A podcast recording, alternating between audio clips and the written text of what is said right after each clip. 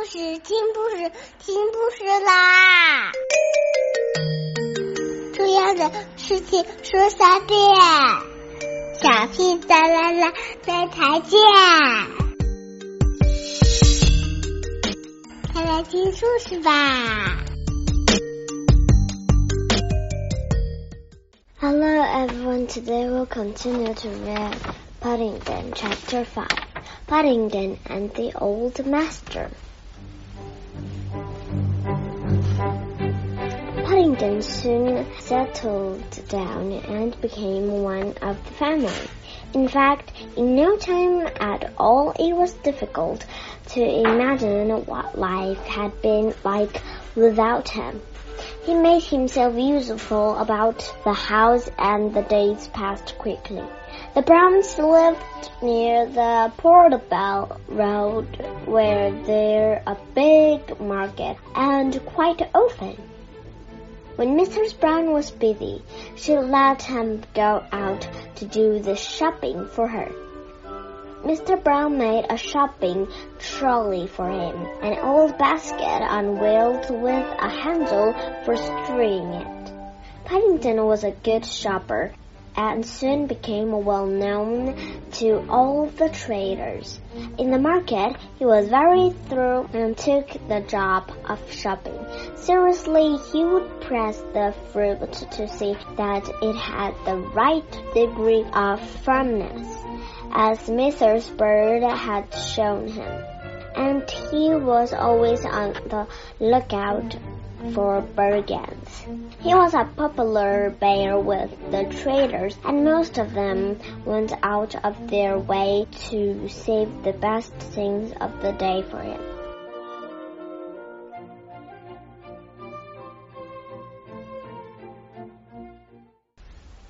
That bear gets more for his ten pence than anyone I know, said Mrs. Bird. I don't know how he gets away with it. Really, I don't. It must be the mean streak in him. I'm not mean, said Paddington indignantly. I'm just careful, that's all. What have I said? replied Mr. Bird. Your was your weight in gold. Paddington took this remark very seriously and spent a long time weighing himself on the bathroom scales. Eventually, he decided to consult his friend, Mr. Gruber, on the subject.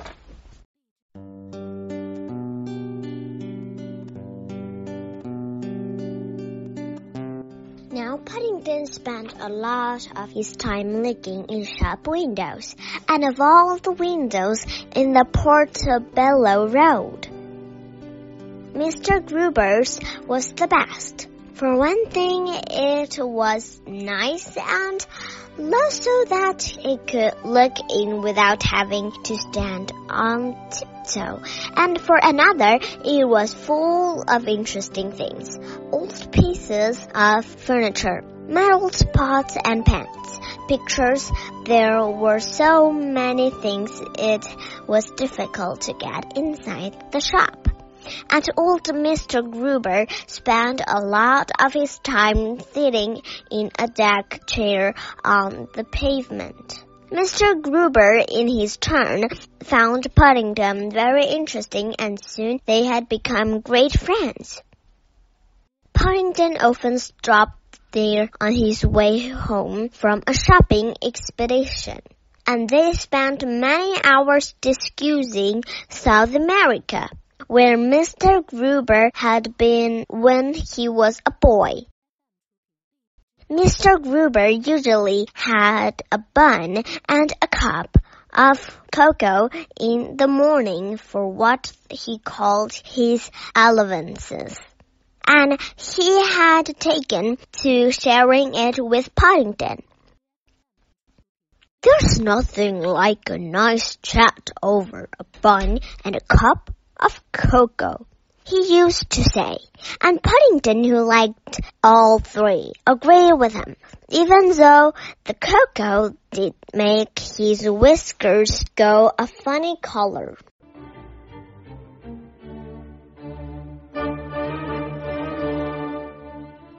Paddington was always interested in bright things and he had consulted Mr. Grub one morning on the subject of his Peruvian centavos.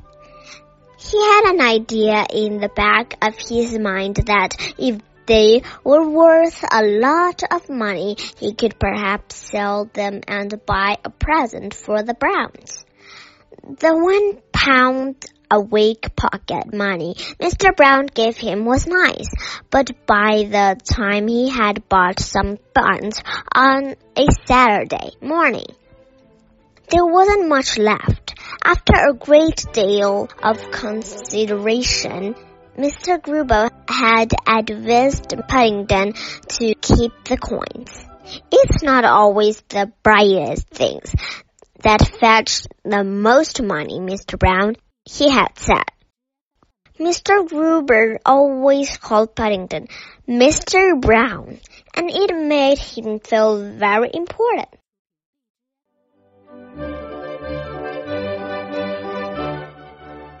He had taken Paddington into the back of the shop where his desk was, and from a drawer he had taken a cardboard box full of old coins. They had been rather dirty and disappointing. See this, Mr. Brown, he had said. These are what they call sovereigns. You wouldn't think they were very valuable to look at them, but they are. They're made of gold and they are worth 50 pounds each. That's more than 100 pounds for an ounce. If you ever find any of those, just you bring them to me.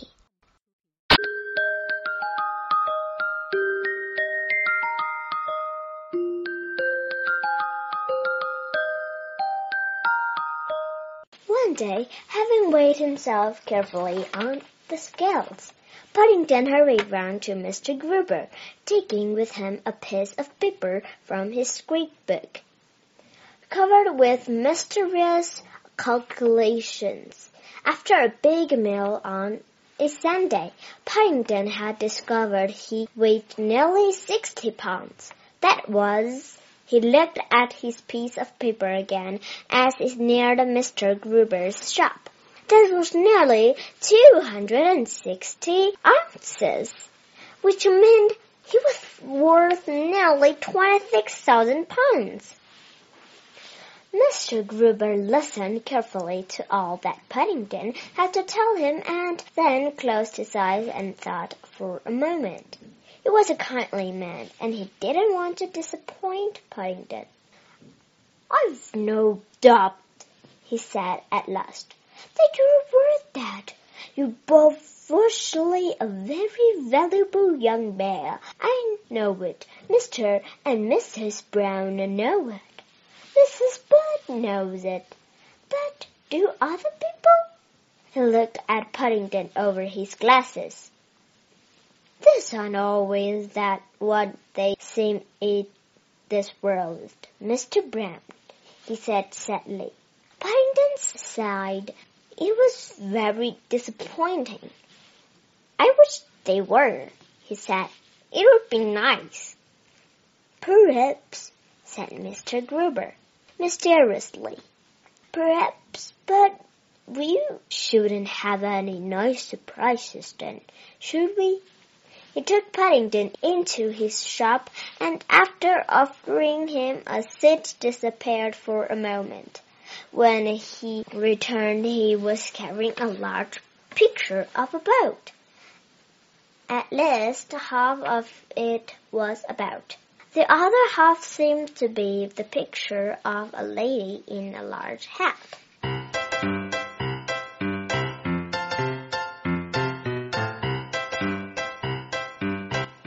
There you are, he said proudly. That's what I mean by things not always being what they seem. I'd like your opinion on it, Mr. Brown. Paddington felt rather flattered but also puzzled. The picture didn't seem to be one thing or the other, and he said so. Ah, uh, said Mr. Gruber delightedly. It isn't at the moment, but just you wait until I clean it. Uh, I gave fifty pounds for that picture years and years ago, when it was just a picture of a sailing ship. And what do you think? When I started to clean it the other day, all the paint began to come off, and I discovered there was another painting underneath. He looked around and then lowered his voice. Nobody else knows, he whispered. But I think the one underneath may be, may be valuable. It may be what they call an old master.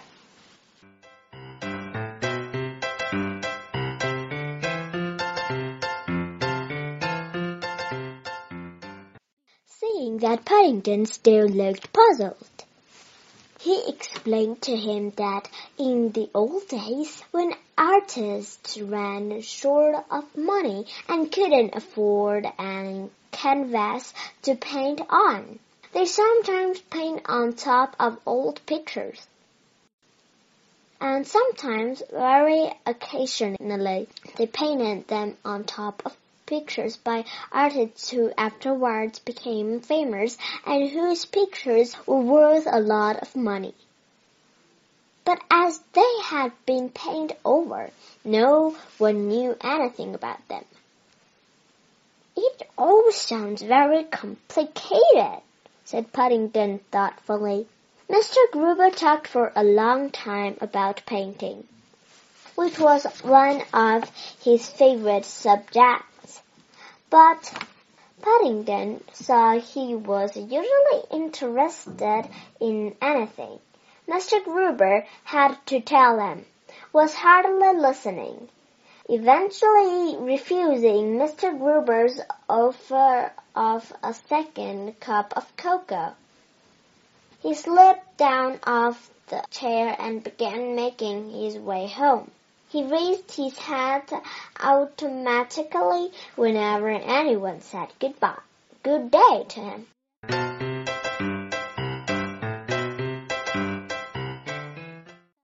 But there was a faraway expression in his eyes. Even the smell of buns from the bakery paste unheeded.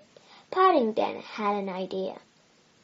When he got home, he went upstairs to his room and lay on the bed for a long while, staring up at the ceiling. He was up there so long that Mrs. Bird became quite worried and poked her head round the door to know if he was all right. Quite all right, thank you, said Paddington distantly. I'm just thinking. Mrs. Gruber closed the door and hurried downstairs to tell the others. The news had a mixed reception. I don't mind him just thinking, said Mrs. Brown, with a worried expression on her face. It's when he actually thinks of something that the trouble starts. But she was in the middle of her housework and soon forgot the matter. Certainly both she and Mrs. Bird were much too busy to notice the small figure of a bird creeping cautiously in the direction of Mr. Brown's shed a few minutes later. Nor did they see him return armed with a bottle of Mr. Brown's paint, they might have had good cause to worry. And if Mrs. Brown had seen him tripping on tiptoe into the drawing room, closing the door carefully behind him, she wouldn't have had a minute's peace. Fortunately, Everyone was much too busy to notice any of these things. Even more fortunately, no one came into the drawing room for quite a long while. Because Paddington was in a mess. Things hadn't gone at all according to plan. He was beginning to wish he had listened more carefully to the things Mr. Gruber had said on the subject of cleaning paintings. To start with, even though he'd used almost half a bottle of Mr. Brown's paint remover, the picture had only come off in patches. Secondly, and what was even worse, where it had come off, there was nothing underneath, only the white canvas.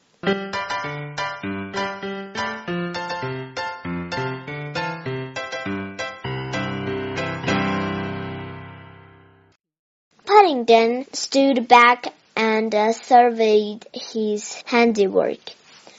Ordinarily, it had been a painting of a lake, with a blue sky and several sailing boats dotted around, not like a storm at sea. All the boats had gone. The sky was funny shade of gray, and half the lake had disappeared. What a good thing I found this old box of paints, he thought as he stood back holding the, up the end of the brush at Paul's length and squinting at it as he'd once seen a real artist do. Holding a palette in his left paw. He squeezed some red paint onto it and splodged it about with the brush. He looked nervously over his shoulder and then dabbed some of it onto the canvas.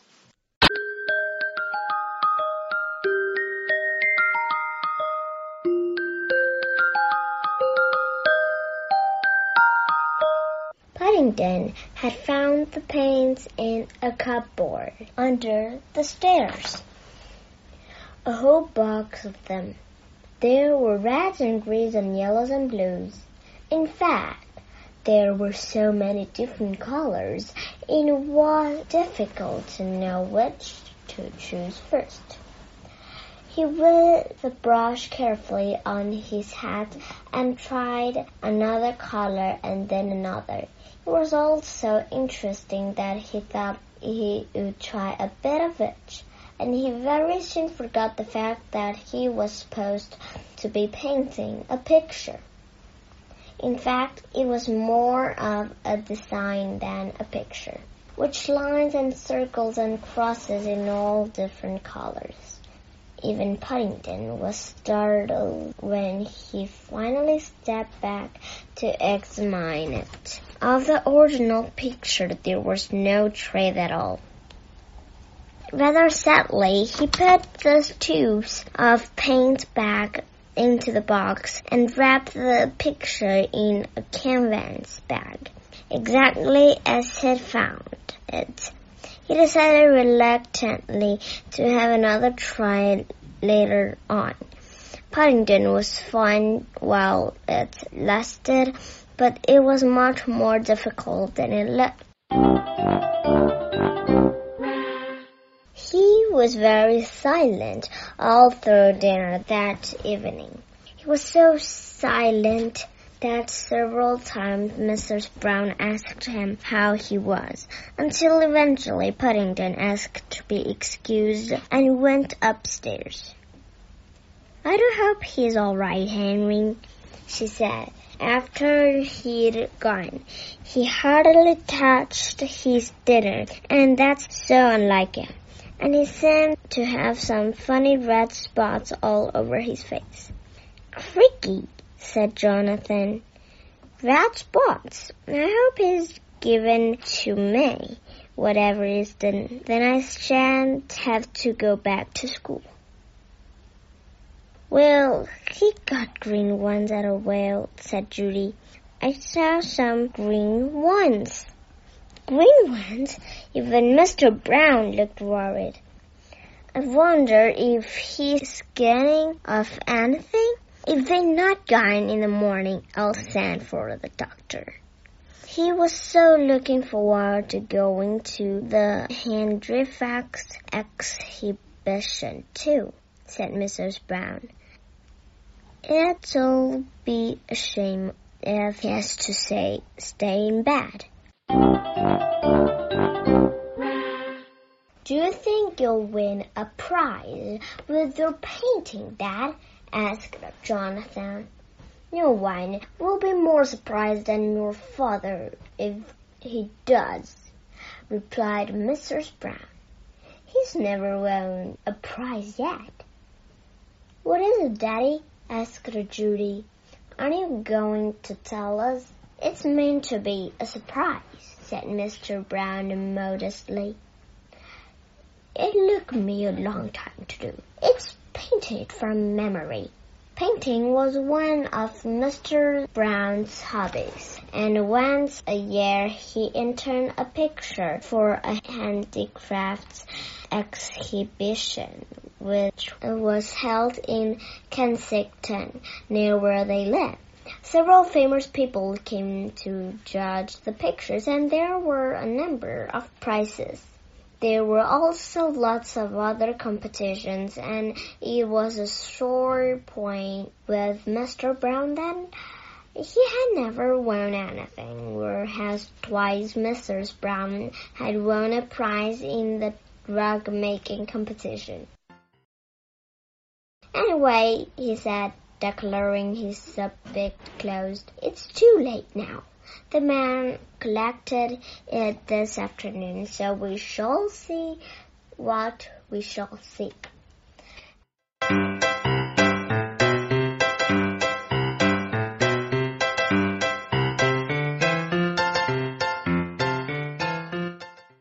The sun was shining the next day and the exhibition was crowded. Everyone was pleased that Paddington looked so much better. His spots had completely disappeared and he ate a large breakfast to make up for missing so much dinner the night before. Mrs. Bird and her suspicions when she found Paddington's spots on his towel in the bathroom. But she kept her thoughts to herself. The Browns occupied the middle five seats of the front row where the judging was to take place.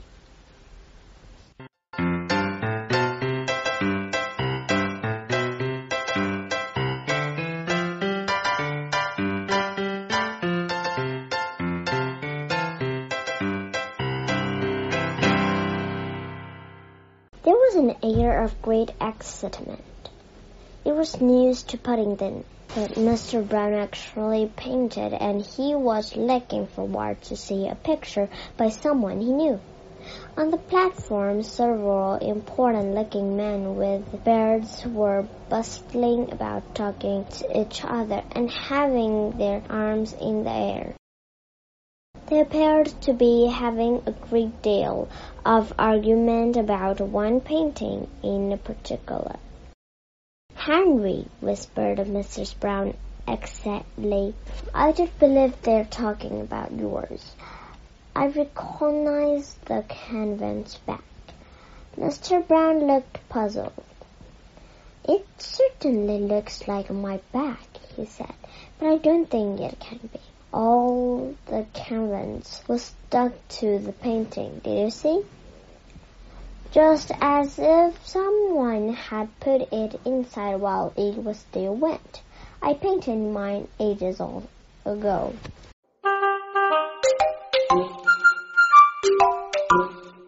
Paddington sat very still and startled straight ahead, hardly daring to move. He had a strange sinking feeling in the bottom of his stomach as if something awful was about to happen. He began to wish he hadn't washed his spots of that morning. Then at least he could have stayed in bed. Judy poked him with her elbow. What's the matter, Paddington? she asked. You look most peculiar. Are you all right? I don't feel ill, said Paddington in a small voice, but I think I'm in trouble again. Oh dear, said Judy. Well, keep her paws crossed. This is it. Paddington sat up. One of the men on the platform, the most important looking one with the biggest beard, was speaking and there Paddington's knees began to tremble. There on the platform on an east in full view of everyone was his picture. He was so dazed he only caught scraps of that the man was saying. Remarkable use of color very unusual. Great imagination, a credit to the artist. And then he almost fell off his seat with surprise. The winner of the first prize is Mr. Harry Henry Brown of 32 Windsor Gardens. Paddington wasn't the only one who felt surprised. Mr. Brown, who was being helped up onto the platform, looked as if he had just been struck by lightning. But he started. There must be some mistake. Mistake, said the man with the beard. Nonsense, my dear sir. Your name is on the back of the canvas. You are Mr. Brown, aren't you? Mr. Henry Brown. Mr. Brown looked at the painting with unbelieving eyes. It's certainly my name on the back, he said. It's my writing. He the sentence unfinished and looked down towards the audience. He had his own ideas on the subject, but it was difficult to catch Paddington's eye. It usually was when you particularly wanted to. I think, said Mr. Brown, when the applause had died down, and he had accepted the cheque for ten pounds which the man gave him. Proud as I am, I think I would like to donate the prize to a certain home for bears in South America. A murmur of surprise went round the assembly, but it passed over Paddington's head. Though he would have been very pleased had he known its cause. It was staring hard at the painting, and in particular at the man with the large bird, who was beginning to look hot and bothered. I think, said Paddington, to the world in general. They might have stood in right way up. It's not every day a bear wins first prize in a painting competition. Okay, chapter 5 is done. I wish you have a good dream and I have a question for you. If your paint on a movie, well, your mom just said, well, how many prizes will you have? Next time we'll read chapter 6. Bye! Bye bye.